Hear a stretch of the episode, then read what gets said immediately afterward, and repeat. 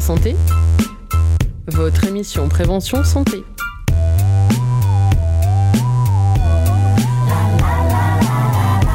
Bonjour, bienvenue dans votre émission À ta santé sur les ondes de Pulsar, une émission d'une heure tous les 15 jours dédiée à la santé et au bien-être au travers de l'information, de la prévention et de la vulgarisation scientifique.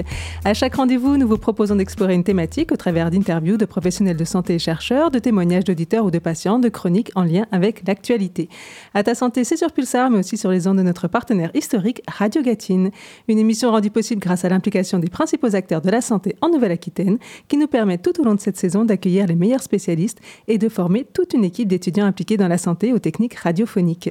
Cette semaine, à l'occasion de l'inauguration du Pollinarium à Poitiers, outil de prévention des allergies au pollen, nous vous proposons de nous pencher sur la santé environnementale. Qualité de l'air, perturbateurs endocriniens, impact du bruit, autant de sujets que nous vous proposons d'aborder aujourd'hui au travers d'interviews, de chroniques et de reportages, sans oublier des conseils pratiques.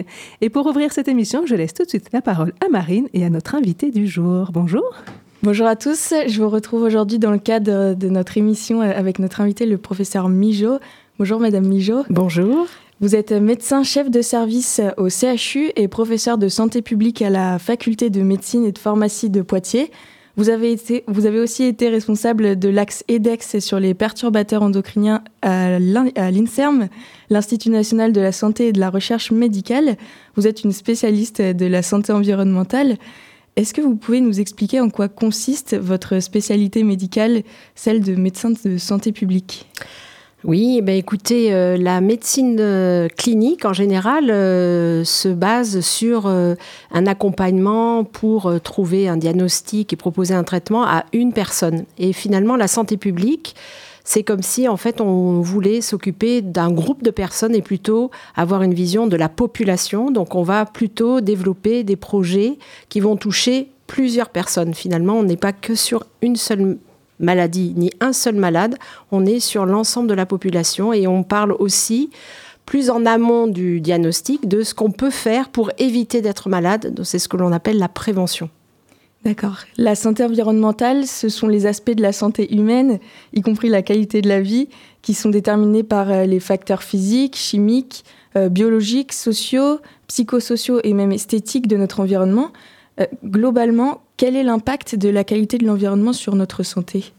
Alors vous avez très bien rappelé la définition qu'a donnée l'Organisation mondiale de la santé sur la santé de la santé environnementale.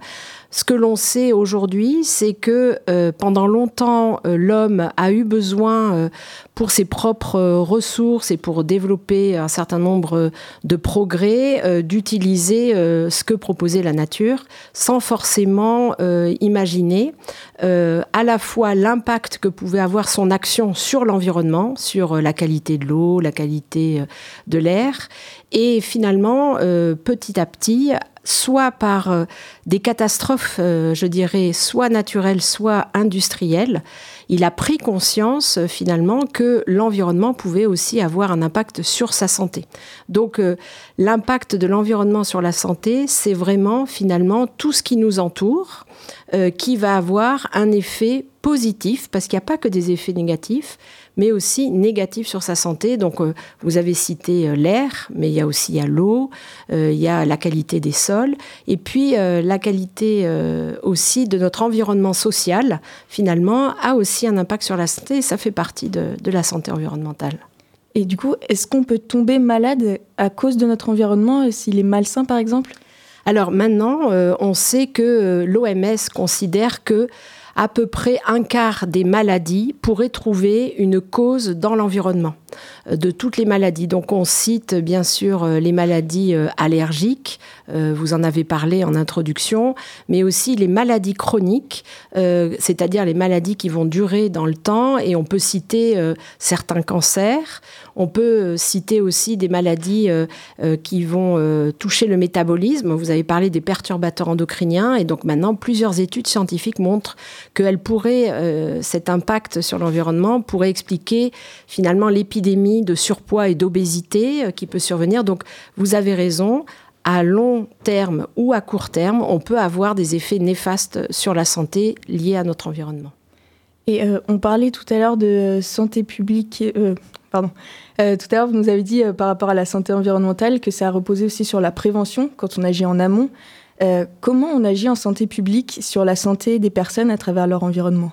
Alors, je pense que pour euh, comprendre euh, finalement, euh, d'abord, on a eu une première étape de se dire, bah oui, l'environnement peut avoir des effets néfastes sur la santé. Donc, une fois qu'on a repéré finalement ce qui peut nous rendre malades, c'est là où on peut mettre en place des actions de prévention. On peut citer par exemple, on sait que dans notre intérieur, dans nos maisons, la qualité de l'air peut être vraiment dégradée, soit parce qu'on utilise des bougies parfumées, de l'encens, et en fait, la façon de prévenir euh, des problèmes de santé liés à cette mauvaise qualité de l'air, eh bien, il va simplement suffire de aérer régulièrement son habitat euh, tous les jours pour essayer de changer l'air intérieur et d'essayer de diminuer, par exemple, les effets qu'il pourrait y avoir sur la qualité de l'air intérieur. Ça, c'est tout ce qui est le champ de la prévention. Mais on sait aujourd'hui que être en contact avec la nature, par exemple, qui fait partie de notre environnement et quelque chose qui va nous maintenir en bonne santé. On va pouvoir rencontrer des gens, faire de l'activité physique. Et donc là, on n'est plus dans le champ de la prévention, on est dans le champ de la promotion de la santé. Et l'environnement, finalement, ça peut être aussi un élément positif pour garantir une bonne santé. Du coup, là, vous nous étiez en train de nous parler euh, de l'exemple de l'air. Vous avez parlé de la pollution de l'air et euh, de euh, la vie dans la nature. Euh, est-ce qu'on observe une différence notable entre les habitants euh, des villes et les habitants des campagnes euh, sur leur santé? Alors, euh, c'est pas aussi euh, binaire, euh, c'est-à-dire il vaut mieux habiter à la campagne qu'à la ville, parce que certes, vous avez raison, en fait, dans les villes, il y a souvent une pollution liée en général à la circulation et aux moyens de transport.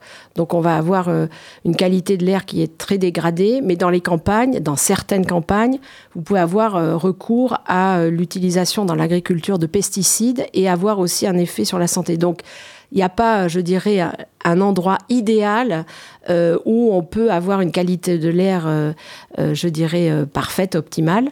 les deux peuvent donner des effets sur la santé qui soient négatifs en particulier avec les pesticides, par exemple, qui peuvent entraîner effectivement un certain nombre de problèmes de santé. Euh, vous avez commencé à répondre un peu à ma question tout à l'heure euh, par rapport à l'aération euh, au sein de l'habitation. justement, comment on peut améliorer son environnement directement au quotidien? Alors, vous avez raison. en général, on pense toujours que la qualité de l'air extérieur est plus néfaste que et plus mauvaise qu'à l'intérieur. En fait, c'est le contraire. et donc, de façon très simple, pour améliorer la qualité de l'air, il suffit d'ouvrir au moins 20 minutes par jour quand on se lève ou avant de se coucher pour euh, essayer de régénérer cet air. Ensuite, il faut essayer d'éviter tout ce qui va avoir euh, une accumulation euh, de particules ou engendrer des, émissions de produits qui peuvent avoir un effet néfaste, comme c'est très à la mode d'avoir des bougies parfumées ou d'avoir des bâtons d'encens qui vont effectivement changer l'odeur, mais euh, certains d'entre eux peuvent contenir des produits qui sont néfastes pour la santé. Donc essayez plutôt de, voilà d'utiliser des fleurs, euh, je dirais naturelles pour changer l'odeur ou aérer, mais pas voilà. Donc essayez de réduire l'usage de produits qui vont euh, émettre des produits chimiques dans l'atmosphère.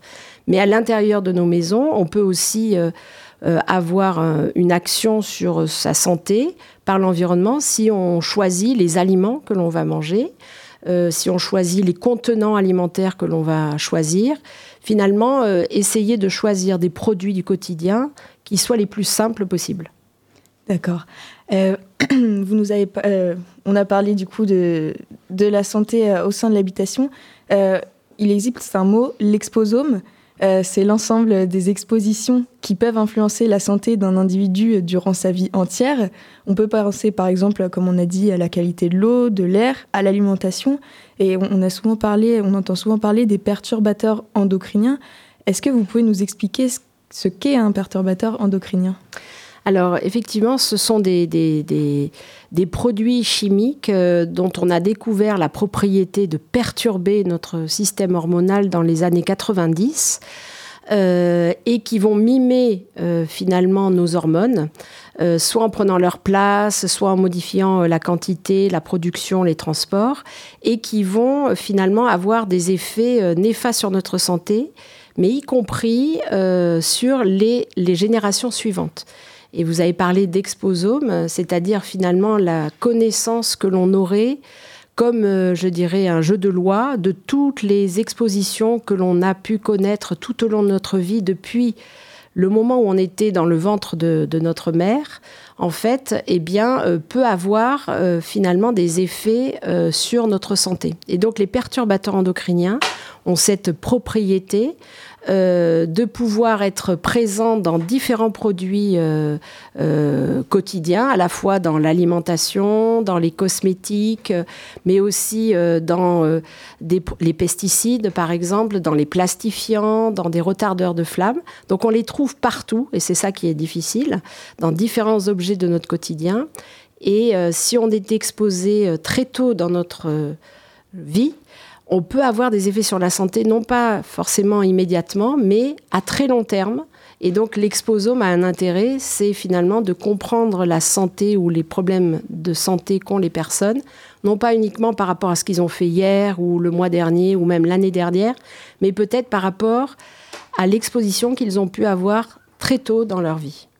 D'accord. Et est-ce que vous avez des exemples concrets d'impact des perturbateurs endocriniens sur notre organisme? Alors, il y a des, les premières études ont beaucoup euh, euh, étudié, je, beaucoup, euh, je dirais, mis en évidence des impacts que l'on pouvait voir justement à la naissance. Donc, beaucoup de troubles de la reproduction, de problèmes de fertilité, de malformations congénitales de l'appareil reproducteur du petit garçon ou de la petite fille ont été mis en évidence parce qu'on avait la possibilité finalement d'avoir un recul assez euh, précis sur l'exposition pendant les, neuf mois qui précédaient euh, cette période-là. Mais maintenant, on a beaucoup plus d'études qui étudient les effets à long terme. Donc il y a des problèmes de, puberté euh, beaucoup plus précoces, des troubles neurodéveloppementaux de l'enfant et maintenant des études qui montrent des effets qui peuvent être sur la forme du cancer euh, hormonodépendants, comme le cancer du sein par exemple, ou des problèmes d'obésité ou de diabète qui peuvent être euh, en partie, hein, c'est toujours une cause supplémentaire à d'autres, liée à une exposition à ces perturbateurs endocriniens.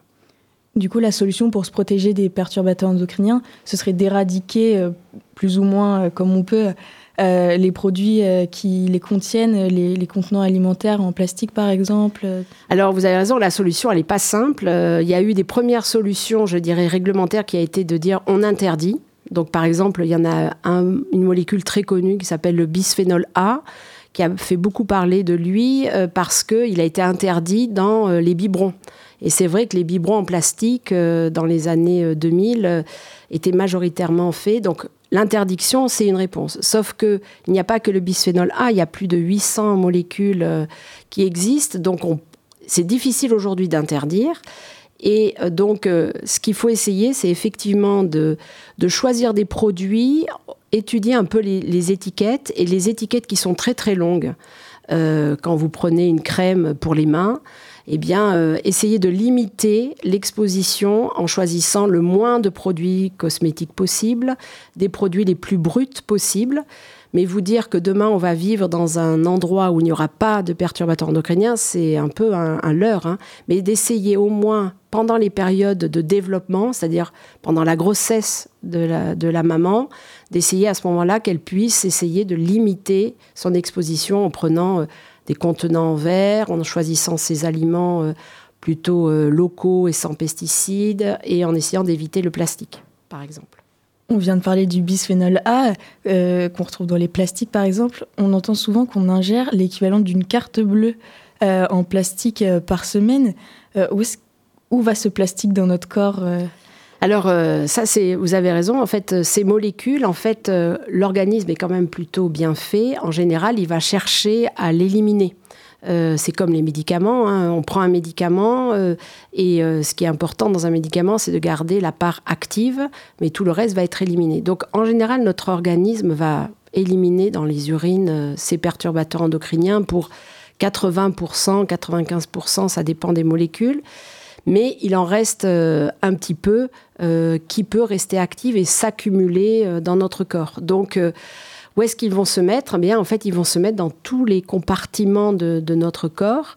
Et la particularité de ces molécules perturbateurs endocriniens, maintenant on les connaît un peu plus, c'est qu'ils aiment bien le gras et donc ils peuvent s'accumuler par exemple dans notre tissu graisseux, dans notre tissu adipeux. Donc euh, voilà, et ces effets sur la santé ne vont se faire peut-être qu'à très très long terme. Mais aujourd'hui, quand on regarde dans les urines des personnes, dans le tissu adipeux, dans le lait maternel, dans le sang, on est presque tous exposés. Il y a des études maintenant françaises euh, nationales qui essaient d'évaluer si les gens sont exposés. On est tous peu ou prou exposés euh, à ce type de produit. Après, on a certainement des vulnérabilités euh, différentes qui font que certains vont développer des maladies, d'autres moins. Merci. on a parlé du bisphénol A, des contenants de l'alimentation. Et la nutrition, ça fait partie de la santé environnementale. Euh, maintenant, on nous recommande de manger bio, mais est-ce que euh, c'est suffisant comme habitude alimentaire pour prévenir les maladies liées à l'alimentation? Alors, ce qu'on ce qu'on comprend mieux, euh, la, nutrition est une discipline qui est une science, je dirais, qui a beaucoup évolué au cours de ces dernières années. Entre ce que moi j'ai appris quand j'étais étudiante et ce qu'on apprend, on a vraiment eu, on a beaucoup d'idées reçues. Hein, euh, sur la nutrition. Euh, ce qu'on comprend maintenant, c'est que euh, on a eu un phénomène d'offres alimentaires qui a été beaucoup, je dirais, transformé. C'est-à-dire que les produits sont de moins en moins bruts. quand vous achetez un aliment, si vous achetez du jambon, eh bien, en fait, il y a du jambon, mais il y a tout un tas d'autres additifs, conservateurs, colorants, etc., qui, pour la plupart, sont des produits qui vont avoir un impact négatif sur la santé. Donc, ce que l'on peut dire, c'est que finalement, il faut, bien sûr, on a envie de manger rapidement et là, en fait, il faut qu'on réapprenne à transformer nous-mêmes les produits et donc à finalement à faire la cuisine plutôt que d'acheter des plats préparés parce que là, effectivement, c'est là où notre alimentation, euh, un, n'est pas forcément euh, euh, favorable à la santé et puis on a quelquefois dans la composition des aliments très peu de l'aliment source qu'on souhaite acheter y compris dans le chocolat, y compris donc donc en fait l'alimentation, c'est revenir peut-être sur des produits plus bruts que nous-mêmes on va transformer plutôt que d'acheter une pizza toute faite. Par exemple, il vaut mieux faire soi-même la pizza que d'acheter une pizza euh, toute faite parce que dans cette pizza, vous avez les ingrédients que vous attendez d'une pizza plus tout un tas d'autres euh, aliments, sources, additifs, conservateurs que, dont vous n'avez pas besoin, mais qui vont vous rendre les choses plus colorées, plus goûteuses, plus conservateurs. Et ça, c'est néfaste pour la santé.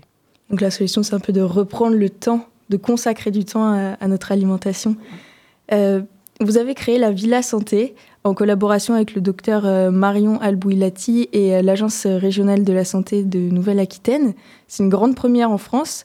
La Villa Santé, c'est un lieu dédié à la santé publique où l'individu n'est plus seulement un patient, il est acteur de sa santé. Est-ce que vous pouvez nous expliquer le fonctionnement de cet espace?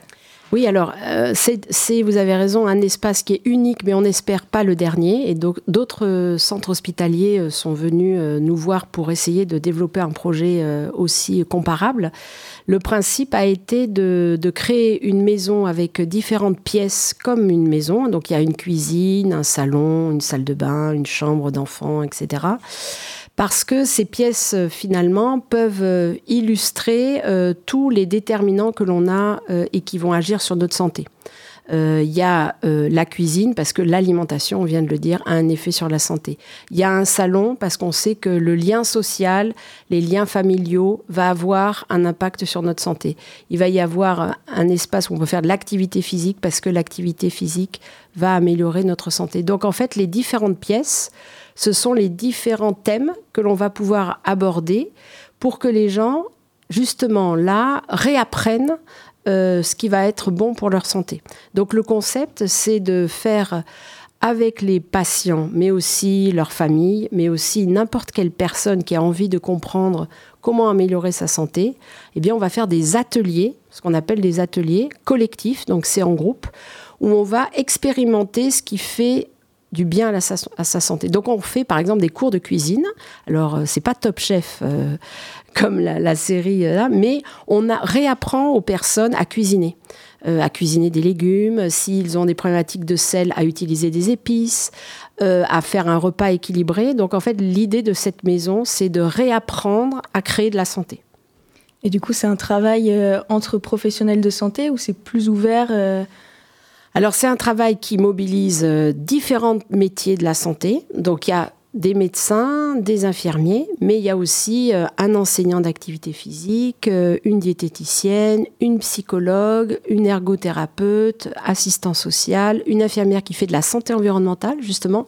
Comment est-ce que je peux améliorer ma qualité de l'air euh, Comment est-ce que je peux fabriquer des cosmétiques de façon simple sans être exposé Et en fait, ces professionnels vont créer des ateliers euh, sur différents thèmes. Donc il y a l'alimentation, l'activité physique, la santé mentale, la santé environnementale, la vie quotidienne avec l'ergothérapeute. Et euh, ces professionnels vont accueillir des gens qui sont soit malades parce qu'ils ont une maladie chronique et ils veulent apprendre à vivre au quotidien leur maladie, soit leur entourage, soit des personnes. Euh, il y a des étudiants qui peuvent venir pour voilà, mieux comprendre comment est-ce qu'on peut améliorer sa qualité euh, et sa santé environnementale. Donc il y a un parcours qui peut être fait et les étudiants euh, peuvent venir sans problème. Du coup, c'est un espace qui est dédié à tous les individus. Euh, c'est un espace collectif, c'est un espace vivant. Tout à fait. voilà. merci, Madame Mijo, d'avoir répondu à toutes mes questions. Pour plus de renseignements pratiques sur la Villa Santé, je vous invite à aller sur le site internet du CHU de Poitiers, où vous pourrez prendre rendez-vous aux divers ateliers proposés ou tout simplement vous informer sur son fonctionnement. Merci beaucoup. Merci beaucoup à, toutes les deux. Ils ont alerté le grand public, les pisseurs involontaires de glyphosate, qui, à travers des tests urinaires, démontraient que tout le monde avait des pesticides dans le corps. Depuis, les résultats ont été contestés, euh, notamment sur la méthode, mais il n'empêche, les polluants de notre environnement se retrouvent d'une manière ou d'une autre dans notre corps. Et ça a inspiré Frédéric Fromet de France Inter. Alors aujourd'hui, je suis là en tant que spécialiste capillaire. Oh, je vais vous parler des perturbateurs endocriniens retrouvés dans les cheveux des personnalités euh, écolo. Ah. Y a plein de cheveux tout pollués, tout dégueu. Il y a des PCB, il y a des PCB. Il y a plein de cheveux tout pollués, tout dégueu. Il y a des PCB dans la moustache à Beauvais. Sec radeau sur la tête à Jadot. Il y a des parabènes, il y a des parabènes. Sec radeau sur la tête à Jadot. C'était bien la peine de bouffer des graines. Pourquoi le tofu quand t'as le cheveu fou? Pourquoi le quinoa quand t'as le cheveu cracra? Pourquoi le boulgour T'es plein de métaux lourds? Pourquoi les toilettes sèches T'as vu un peu tes mèches? Pourquoi tout trier T'es contaminé? Tu sais pas ce que tu rates et t'es plein de phtalates. Pourquoi Isabelle Haute ici est dans la liste? Pourquoi Delphine Bateau C'est pas la navigatrice. Il y a plein de cheveux tout pollués, tout dégueu. Il y a des résidus, il y a des résidus. Il y a plein de cheveux tout pollués, tout dégueu. Il y a des résidus chez les barbichus. C'est crado sur la tête à hulot. Il y a du bisphénol, du bisphénol A. C'est crado sur la tête à hulot. Comme son gel douche ou chou. Ah, elle est belle la frange. Il faut faire des efforts, il faut faire du sport, faut pas manger salé, faut pas manger sucré, faut boire modérément, fumer non non non non, pendant que l'industrie chimique nous pourrit. T'as des trucs panettes planqués dans les frisettes, tu as du poison cassé, caché dans le chignon, tu as des dioxines jusqu'à la racine, t'en viens à jalouser le crâne de Copé. Et plein de cheveux, tout pollué, tout dégueu. Il y a des pesticides, il y a des pesticides, il y a plein de cheveux, tout pollué, tout dégueu. Ça ressemble un peu à un homicide. C'est crado sur la tête à placer. Pauvre Jean-Vincent, pauvre Jean-Vincent. Je sais bien qu'on ne l'a pas testé, mais il aurait aimé qu'on le mette en avant. À quoi bon le bio quand on a les labos? Pourquoi les éoliennes puisqu'on a dans les veines? À quoi bon la yourte près d'une autoroute? Pourquoi le solaire dans le Finistère? Ça n'a rien à voir, mais au moins nous avons en écologie un super champion. Nous avons Pierre Rabhi qui prône d'être sobre. En Israël, ils ont Pierre Rabhi Jacob. Il y a plein de cheveux tout pollués, tout dégueu. T'as beau les laver, c'est toujours pollué. Il y a plein de cheveux tout pollués, tout dégueu. C'est moins prononcé chez Alain Juppé. C'est crado sur la tête à Toto. Il y a de quoi avoir mal aux cheveux. C'est crado comme un mauvais, comme un mauvais jeu de mots. Il y a de quoi crier chauve qui peut. Voilà. Au lendemain de la publication du deuxième volet du sixième rapport d'évaluation du GIEC, la réduction de la pollution de l'air représente un enjeu sanitaire majeur. Mais d'abord, voyons avec toi, Zazie, comment fonctionnent les mécanismes de la pollution de l'air? Il existe deux types de polluants. Les polluants primaires sont ceux qui sont émis directement et sont transportés sous l'effet des vents, de la pluie ou encore des gradients de température dans l'atmosphère. Bien que la plupart se retrouvent dans la nature, les polluants proviennent également de l'activité humaine. Le monoxyde d'azote et le dioxyde de soufre, par exemple, sont liés à l'industrie. Ils résultent de la combustion à l'origine du chauffage, de la production d'électricité ou encore de l'incinération de déchets.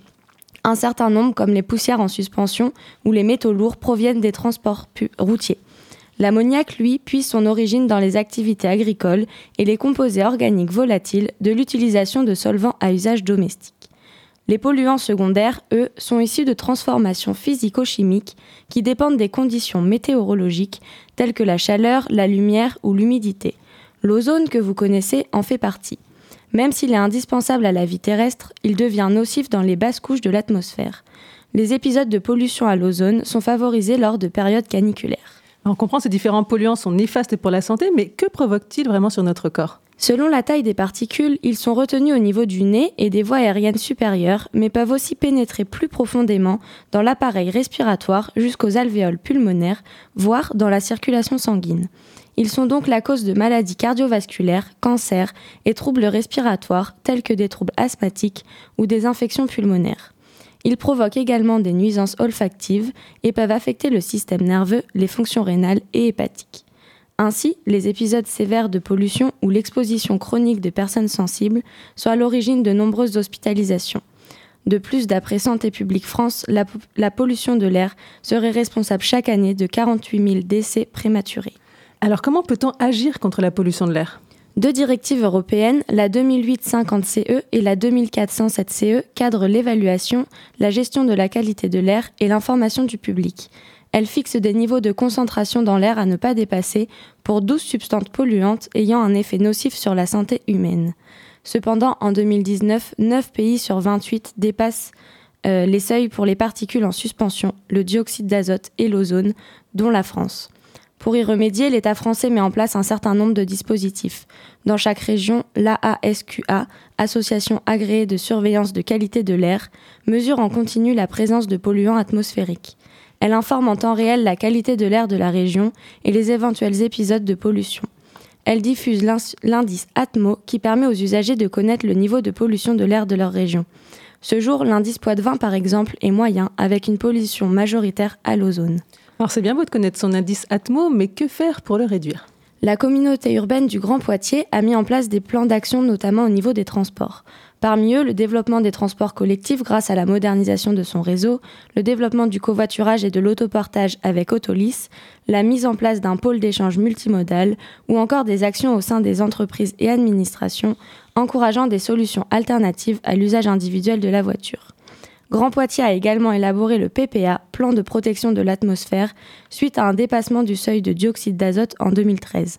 Son but est de prévenir de nouveaux éventuels dépassements et de poursuivre l'amélioration de la qualité de l'air dans l'agglomération. Et nos auditeurs et auditrices, comment peuvent-ils et elles agir à leur échelle? À la maison, des petits gestes quotidiens peuvent être bénéfiques. Éteindre les lumières quand vous quittez une pièce, éviter les produits à base de solvant ou les jeter à la déchetterie, instaurer le tri sélectif dans votre foyer. Et concernant les transports, vous l'avez compris, vous pouvez limiter vos trajets en voiture, utiliser plutôt le vélo, les transports en commun ou marcher lorsque la situation le permet. Et lorsque vous n'avez pas d'autre choix que d'utiliser votre véhicule, pensez à rouler doucement les premiers kilomètres, à adopter une conduite souple et économique et à ne pas abuser de la climatisation. Votre environnement, votre santé et votre porte-monnaie vous remercieront. Merci beaucoup Zazie pour tous ces conseils. Que pensez-vous de la qualité de l'air? Découvrons ensemble les résultats d'une enquête réalisée en Nouvelle-Aquitaine lors d'une interview que nous avions faite à la rentrée sur nos ondes. Et pour parler qualité de l'air, on accueille tout de suite Julie Gau, chargée de communication du pôle de Bordeaux de Atmo. Bonjour. Bonjour. Merci d'être avec nous. Donc Atmo, l'Observatoire régional de la qualité de l'air. Vous avez sondé les néo-aquitains sur euh, cette qualité de l'air. Est-ce qu'ils s'intéressent à la problématique? Est-ce qu'ils se sentent concernés, prêts à agir? Ce sont toutes ces questions que vous leur avez posées. Quel était l'objectif de cette enquête? Eh bien, comme vous l'avez dit, l'objectif, c'était vraiment de, connaître euh, leur comportement ou leur pensée euh, vis-à-vis de la qualité de l'air, savoir euh, s'ils s'intéressaient au sujet, euh, s'ils étaient bien informés sur le sujet et voir comment nous, derrière, on pouvait les aider à en savoir plus et à agir au quotidien pour, pour contribuer à améliorer la qualité de l'air. Alors, premier résultat qui vous a sans doute rassuré, oui, les habitants sont concernés par le sujet. Oui, tout à fait. Résultat positif, environ 7 habitants sur 10, ce qui représente 70% à peu près de, de personnes de néo-aquitains qui se sentent concernées par la qualité de l'air. Mais c'est bien plus en ville qu'en milieu rural, vous l'avez constaté oui, tout à fait. On a davantage de personnes qui se sentent concernées euh, sur euh, de personnes qui habitent à la, à la ville. Environ 75% euh, des personnes concernées habitent, habitent en ville. Alors, ils sont aussi plutôt satisfaits de la qualité de l'air autour de chez eux oui, euh, exactement.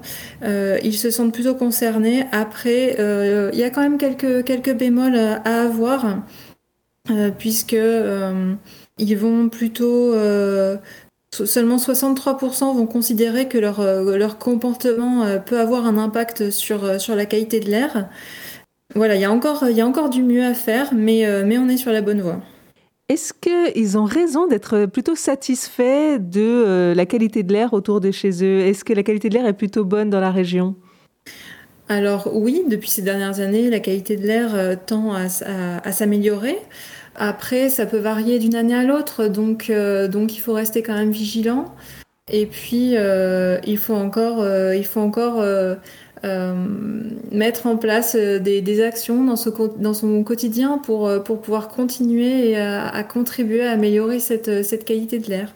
Alors il y a certaines activités qui les préoccupent, notamment les déplacements routiers, les activités industrielles, les mais les activités agricoles, par exemple, n'arrivent qu'en quatrième position de leurs préoccupations. Est-ce qu'ils ont raison dans leur hiérarchisation des préoccupations? Alors là, effectivement, on commence à arriver sur des, sur des questions de, préjugés. Euh, c'est toujours difficile de quand on ne connaît pas toujours très bien le, sujet, donc on a toujours tendance à, mettre euh, sur le haut du podium certaines, euh, certaines sources de, pollution. Après, ça va dépendre d'un territoire à l'autre. dans certains territoires, euh, dans les, principaux facteurs d'émission, euh, les principales sources d'émissions, on, va retrouver euh, par exemple les, activités agricoles. Donc que ça arrive en dernier, c'est c'est pas forcément on, s'y attendait mais il faut il faut garder en tête que selon les polluants ça peut faire partie des, principales sources d'émissions c'est vrai que par exemple ils se préoccupent pas du chauffage des bâtiments euh, il ne les considère pas en tout cas comme une source de pollution, alors qu'il y a des régions de France où c'est, euh, ça peut être l'une des principales sources de pollution de l'air. Exactement, tout à fait. Est-ce que vous vous attendiez à ces résultats ou est-ce que vous avez eu des surprises? Alors oui, on s'attendait quand même à ce type, euh, ce type de résultats. On est quand même plutôt agréablement surpris. On ne s'attendait pas à à, ce que autant de personnes se sentent concernées par la qualité de l'air. Donc ça, c'est vraiment positif et on, en est content. Euh, là où on est moins, moins surpris, c'est sur, euh, c'est sur euh, certains résultats, comme, comme le fait que certains, certains néo-aquitains se sentent prêts, à, prêts pardon, à, changer certaines habitudes. Mais par exemple, dès qu'on commence à parler de transport, là, on, on, voit que dans les, dans les pratiques qui souhaiteraient, qui, qui, seraient capables de mettre en place, le transport commence à arriver dans, les, dans, dans le bas de, de la liste. Alors qu'ils estiment que c'est ce qui pollue le plus. oui, c'est toujours très paradoxal. Alors, quels sont les petits gestes ou les grands gestes que, que chacun peut faire pour améliorer la qualité de l'air et quels sont ceux que les néo-aquitains sont prêts euh, à faire? Alors dans les petits gestes qu'on peut euh, faire euh, mettre en place au quotidien, euh, alors dans le top des actions, on a le fait d'aérer au moins 10 minutes par jour le, logement. Et là, 93% des personnes qui ont répondu au sondage se, disaient prêtes à réaliser cette action. Euh, on a le fait de composter ces déchets verts euh, ou de les utiliser en paillage. Là, on a 80% euh, des personnes qui qui se disaient prêtes à le faire. On a ensuite limité l'usage des appareils de, chauffage et de climatisation. Là, on commence à baisser, mais on est toujours dans des bons résultats, autour de 80% de, personnes prêtes euh, prête à, faire cette, euh, ce type d'action. Et là, c'est ce que je vous disais, quand on commence à arriver sur des, euh, actions qui, sont en lien avec le, transport, le trafic, là, on commence à baisser, dans les réponses. On a 60, presque près de 70% des, personnes qui ont répondu se, se, disent prêtes à marcher ou à utiliser d'autres modes de transport doux, comme le, vélo, la trottinette, les rollers, pour les déplacements du quotidien. Et par contre, euh, quand euh, il s'agit de pratiquer du covoiturage ou l'autopartage, euh, ou également utiliser les transports publics plutôt que la voiture pour, pour des déplacements du quotidien, là on va arriver à 50, on commence à baisser à 50% et 41% des, des réponses. Vous vous êtes intéressé aussi à leur niveau d'information. Alors c'est vrai que c'est un sujet qui les intéresse, mais ils vont pas forcément chercher l'information sur la qualité de l'air. Oui, là aussi c'est un paradoxe. Euh, ils sont intéressés par la qualité de l'air, mais ils ne sont, ils n'ont pas la volonté d'aller chercher par eux-mêmes, comme vous le dites. Ils attendent qu'on leur fournisse, euh, qu'on leur fournisse l'information. On a, euh, on a 86% de personnes intéressées, mais qui ne, qui ne vont pas pour autant chercher volontairement les informations. Maintenant que vous avez ces résultats, qu'est-ce que ça va changer pour vous à Atmo dans vos missions? Alors pour nous, le, changement, ben, c'est continuer à faire connaître euh, nos, missions et surtout euh, développer, euh, développer les outils qui, vont permettre de, continuer à sensibiliser et informer la population en Nouvelle-Aquitaine. là, on a commencé tout récemment avec la mise en place d'une convention avec France 3 Télévisions où on va pouvoir diffuser quotidiennement l'indice de qualité de l'air aux, téléspectateurs de la Nouvelle-Aquitaine. Donc tous les soirs, l'indice de qualité de l'air est diffusé pour les prévisions du lendemain. Donc ça, c'est déjà un bon point pour, pour informer plus largement les personnes qui s'intéressent à, la qualité de l'air de, là où ils habitent. Est-ce qu'il n'y a pas besoin d'un accompagnement? Parce que bon, savoir que euh, la qualité de l'air va pas être très bonne le lendemain, alors ça sert peut-être pour les gens qui ont des difficultés respiratoires, mais est-ce que les autres vont se sentir concernés et, agir? Euh, Est-ce qu'il n'y a pas besoin d'expliquer en fait, plus que, que de savoir euh, la qualité de l'air du jour? Oui, c'est pour ça qu'on essaye de d'organiser différents, différents événements. on essaye de, toucher différentes cibles. On va s'adresser par exemple euh, aux, enseignants, euh, aux enseignants de collège et lycée. Euh, on va les former dans le cadre de formation. On va les former à, la qualité de l'air, on leur explique en quoi ça consiste, comment ils peuvent travailler ça avec leurs élèves pour qu'à leur tour, ils puissent sensibiliser, par exemple, les, les élèves aux problématiques de la qualité de l'air. Euh, on essaye également, euh, quand euh, nous participons à des événements, on essaye d'aller à la rencontre du public pour, leur parler de la qualité de l'air, de leur expliquer en quoi ça consiste, quelles, sont les, problématiques de, leur département, de la région. Voilà, on essaye vraiment de, de s'adresser le plus possible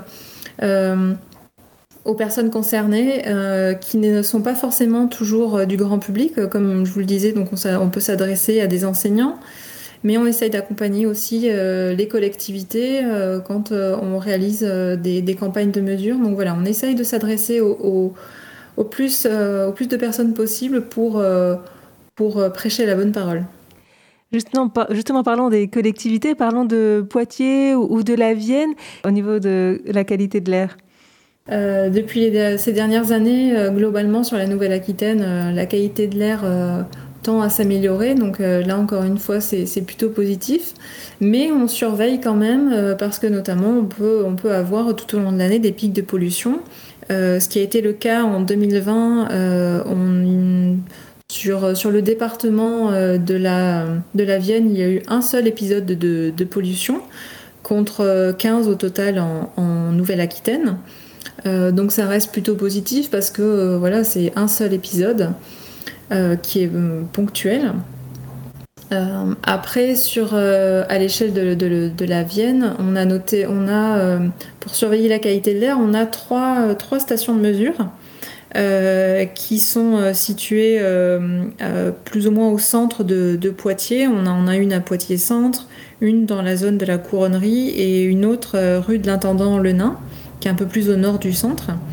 Euh, et toutes les données qu'on va collecter vont nous permettre euh, tout au long de l'année d'informer euh, sur notre site internet les personnes qui habitent Poitiers ou aux environs de, des stations de, mesure de l'état de la qualité de l'air. Et, donc, voilà. Et depuis peu, vous avez rajouté hein, des, polluants que vous mesuriez pas encore avant. quels sont les principaux polluants dans la Vienne ou à Poitiers? Alors, les principaux polluants surveillés, on va avoir le dioxyde d'azote, par exemple, qui est un polluant qui est émis principalement par le trafic routier. Euh, donc ça, c'est vraiment c'est important de, surveiller euh, ce, type de polluant. On a également les particules en suspension, euh, qui là également est un des polluants qui peut être émis par le trafic routier, mais également par, par des activités humaines comme le chauffage au bois. donc c'est vraiment des polluants qu'on va retrouver dans toutes les stations de, de mesure que qu'on peut surveiller. Euh, et dans une des stations euh, qui est située à Poitiers, on va également surveiller l'ozone. Euh, l'ozone, c'est un polluant qui est un peu particulier parce qu'il n'existe pas tout seul naturellement. Il a besoin d'autres facteurs pour exister, et notamment le dioxyde d'azote dont je vous parlais tout à l'heure, qui est, qui est émis principalement par le trafic routier. Et il a besoin également d'un fort ensoleillement et de rayonnement ultraviolet. C'est pour ça que c'est un polluant qu'on retrouve principalement euh, l'été ou en période de canicule. Euh, et euh, c'est souvent en été, quand on a des pics de pollution, on entend souvent parler de, l'ozone. Ce qui n'a pas été le cas cet été, puisqu'on n'a pas forcément eu un été très, très ensoleillé. Donc on a échappé en tout cas cette année au pic, au pic de pollution à l'ozone. Merci beaucoup Julie Hugo, donc chargée de communication euh, pôle de Bordeaux, de Atmo. Et donc euh, toutes les mesures effectivement euh, sont en ligne si ce sujet de la qualité de l'air vous intéresse. Merci beaucoup, bonne journée. Merci à vous. Vous écoutez à ta santé. Poitiers Grand Poitiers, le Centre communal d'action sociale de la Vienne inaugure demain le Polinarium Sentinelle. Quelle est sa fonction? Eugénie s'est rendue sur place en avant-première. Le printemps arrive dimanche. Quelle joie de retrouver des jours plus longs, de profiter du soleil et des douces températures. Mais qui dit printemps dit aussi saison des allergies. Vous éternuez, vos yeux vous piquent, votre peau vous démange, et si vous étiez allergique au pollen, comme plus d'un Français sur quatre? Et si je vous dis qu'il est possible de connaître à l'avance les dates auxquelles vous aurez ces allergies? C'est accompagné de Jean-Philippe Brément, responsable du parc de Blossac depuis trois ans, et de Haute Thomay, chargée de mission santé environnementale au CCAS et pour la ville de Poitiers, que je me suis rendue dans un endroit un peu particulier. Explication. Nous sommes actuellement au, donc au de Poitiers, qui se trouve dans le parc de Blossac, au niveau du jardin méditerranéen. Le Polinarium, c'est un jardin qui regroupe essentiellement des espèces endémiques qu'on trouve naturellement et ça sert à prévenir les émissions de pollen et donc à avertir les gens qui sont allergiques pour leur prise de traitement. Comment ça fonctionne? Donc on a récolté euh, une certaine quantité de végétaux avec une certaine quantité de variétés différentes qu'on a disposé dans des cadres, que dans chaque cadre une espèce. Donc on les met en culture et on les surveille euh, tous les jours à partir du mois de janvier jusqu'au mois de décembre. Qui sont les principaux acteurs qui ont eu l'idée de ce projet? Dans le cadre du contrat local de santé, on a un groupe de travail euh, sur euh, les enjeux de la santé environnementale sur le territoire. Et donc on a repris en gros les mesures et les objectifs du plan régional santé-environnement de la Nouvelle-Aquitaine pour euh, faire un focus sur le, le, local, donc le territoire de Poitiers, on voulait axer euh, sur la qualité de l'air extérieur et euh, en complément du capteur à pollen qu'on a sur euh, l'hôtel de région de Poitiers, on, a décidé de se lancer sur un, un pollinarium sentinelle. Pourquoi avoir choisi cet endroit en particulier? Le site présentait certaines caractéristiques, notamment une exposition au sud et euh, un espace euh, non accessible au, public.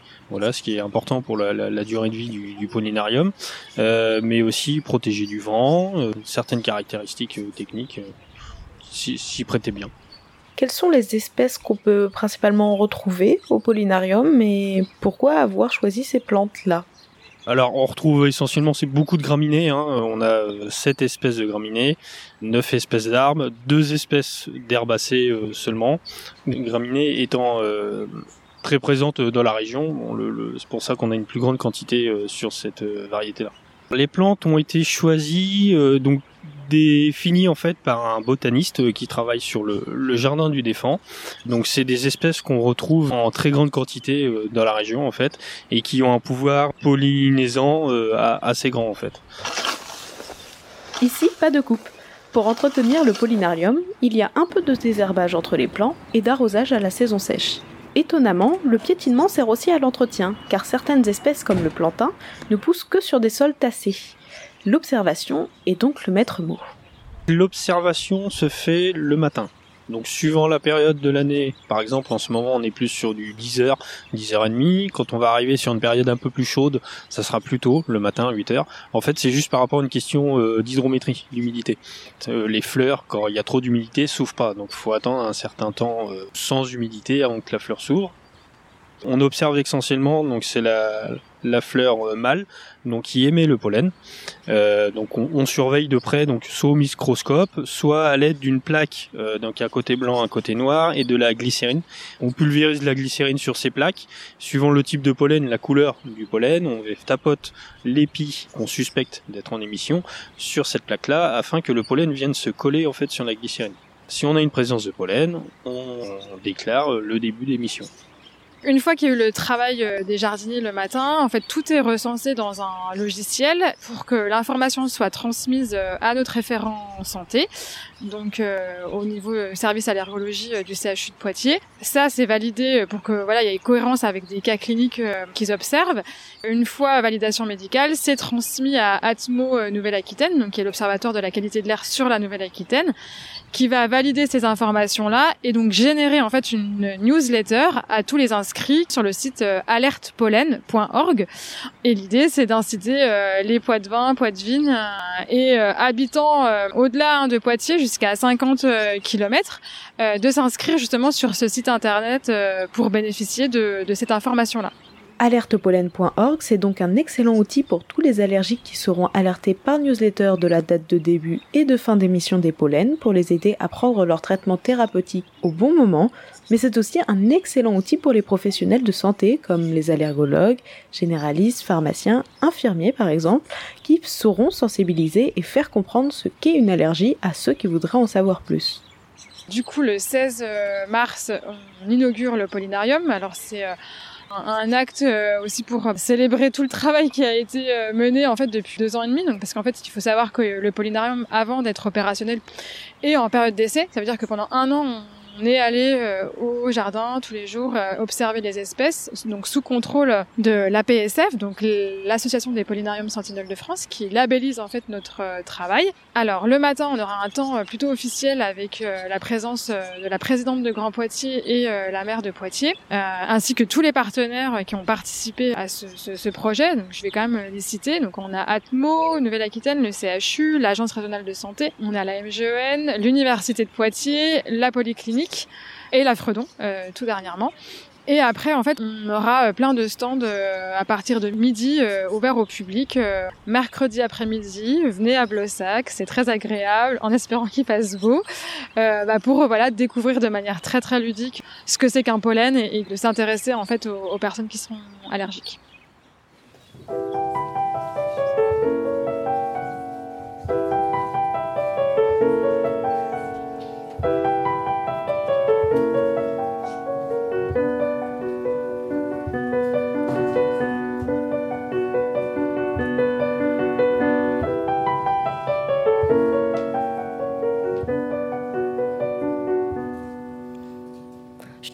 Plus jamais de silence. Avant qu'il parte, j'en avais peur. Mais là, il est absent et ça, c'est pour toujours. Toujours ce même sifflement. Et dans mes insomnies, j'en pleure. C'est comme un nouveau deuil à faire, celui du silence. Je rêve de pouvoir rêver je rêve de pouvoir rêver comme toi. Lui se ferme pas l'oreille. Elle m'empêche de rêver. Aide-moi, sans bruit, je n'entends que mon oreille. Et le silence rend plus fort mes acouphènes. L'entends, je sens, je pars, je me dis encore lui, ce même bruit, j'en peux plus, il me tue. Je l'entends, c'est un cauchemar, je pense, ce même bruit, j'en peux plus, il me tue. Encore lui, je l'entends, mais si j'en parle, je flanche, j'en peux plus, il me tue. C'est de famille apparemment, on préfère pas trop y penser. Et vaut mieux d'ailleurs éviter trop d'en parler. C'est en en parlant souvent qu'on le laissera exister. Même si je sais que rien n'y fait, il existe tout le temps. Je rêve de pouvoir rêver. Je rêve de pouvoir rêver comme toi. Elle se ferme pas l'oreille. Elle m'empêche de rêver. Aide-moi. Sans bruit, je n'entends que mon oreille.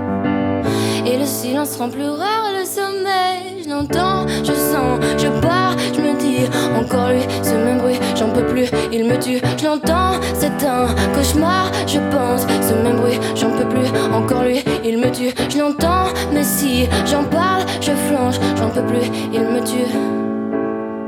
Jamais, jamais, jamais, jamais, jamais, jamais, jamais. Pourtant j'aimerais tellement, j'aimerais tellement qu'il s'arrête.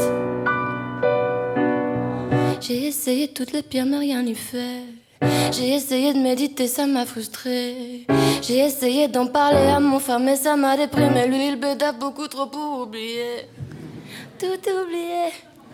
Je l'entends, je sens, je pars, je me dis encore lui, ce même bruit, j'en peux plus, il me tue. Je l'entends, c'est un cauchemar, je pense, ce même bruit, j'en peux plus, il me tue. Encore lui, je l'entends, mais si j'en parle, je flanche, ce même bruit, j'en peux plus.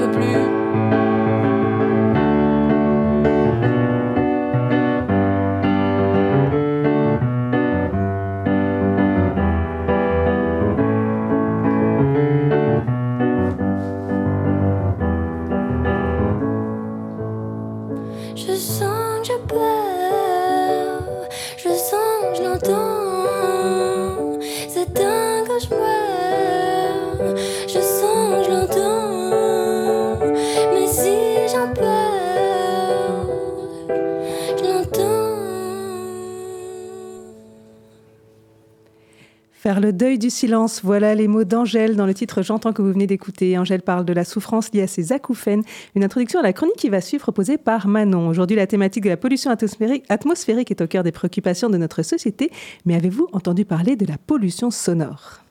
Au quotidien, les sources de bruit sont multiples. Bruit de voisinage, bruit d'activité humaine, bruit de loisirs ou encore des transports. Alors, vous l'aurez compris, le bruit constitue une, une nuisance très présente dans la vie quotidienne des Français. 86% d'entre eux se déclarent d'ailleurs gênés par le bruit à leur domicile. En France, on compte même près de 40% des habitants des agglomérations de plus de 250 000 habitants qui seraient exposés à des nuisances sonores de jour supérieures à 60 décibels en raison du trafic routier.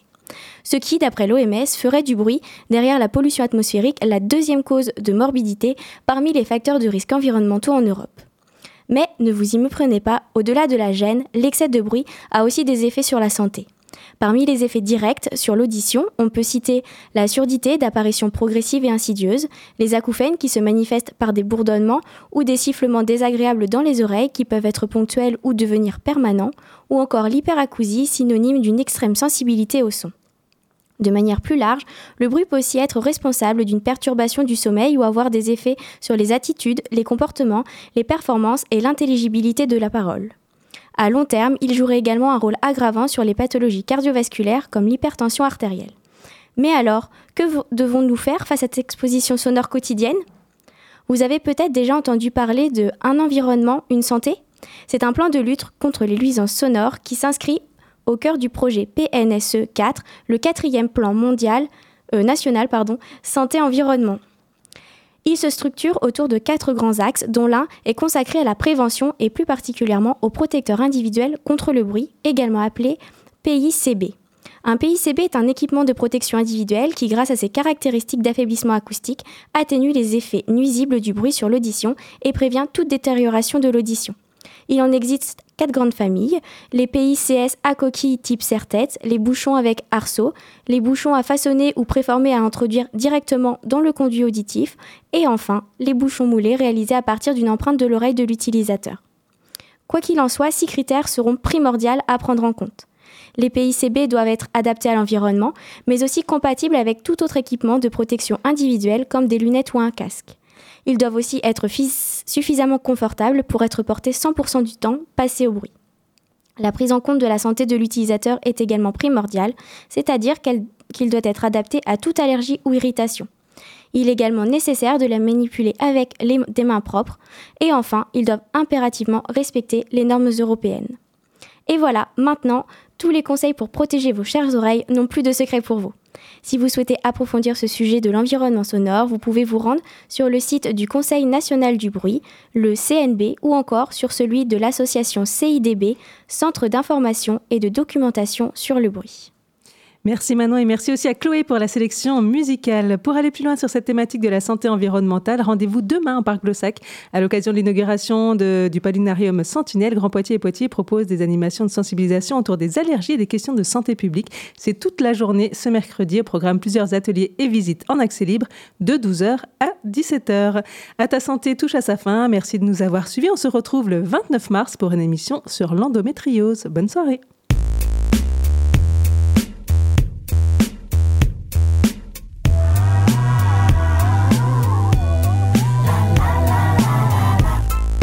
C'était À ta santé, votre émission prévention santé réalisée en partenariat avec l'ARS Nouvelle-Aquitaine, la CPAM de la Vienne, la MGEN de la Vienne et la MSA Poitou.